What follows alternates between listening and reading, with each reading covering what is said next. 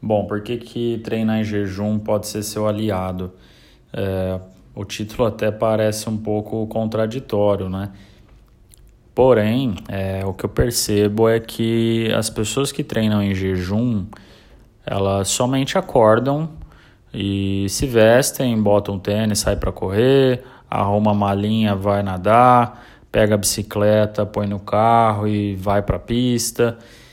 E a coisa se torna muito mais fácil, muito mais rápido.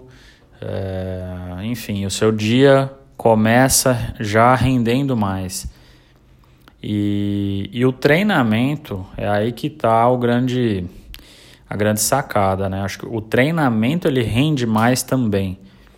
Quando você coloca comida pela manhã, então vamos dar um exemplo aí. A pessoa acorda 5 e meia da manhã e o treino dela está marcado é, 6 e meia, 6 e 15. Essa pessoa acordando às 5 e meia, ela vai comer uma banana, um pedaço de pão, é, um queijo, um ovo esse peso no estômago, ele pode até gerar uma sensação boa de prazer, de saciedade. Porém, durante o treinamento, dependendo do treinamento, por exemplo, um nadador que fica muito na posição horizontal, um corredor que faz muito impacto e pode ter muito refluxo, né?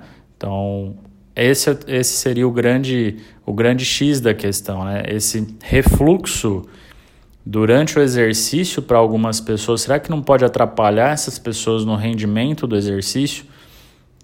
Outra coisa, é, muitos já, já até fizeram essa associação, mas não sabem o motivo fisiológico, né?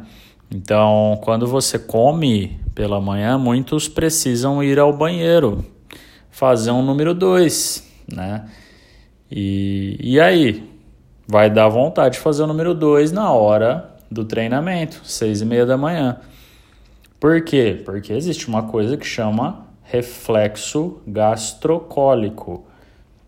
Então você colocou peso no seu estômago alguns neurônios são ativados e essa, essas ativações vão é, ter influência lá no final do teu intestino.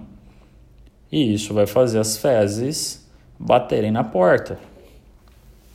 Então, também tem esse problema. Então, eu vejo dois problemas aí: o problema do refluxo e o problema de querer fazer o número 2 no meio do exercício. Quantas e quantas pessoas, pacientes meus, já não me falaram que, ah, Renato, comecei a correr, precisei parar numa moita lá no meio, não sei aonde, porque a vontade veio, né?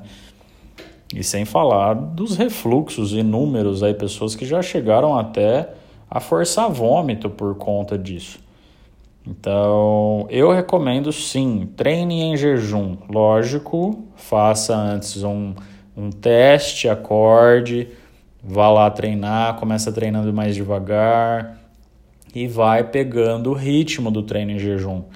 É, depois que você pega confiança, aí a coisa rola. Ah, mas meu treino é longo, meu treino tem duas horas, três horas, quatro horas. Bom, então você vai ter que caprichar um pouquinho melhor nas refeições intra-treino.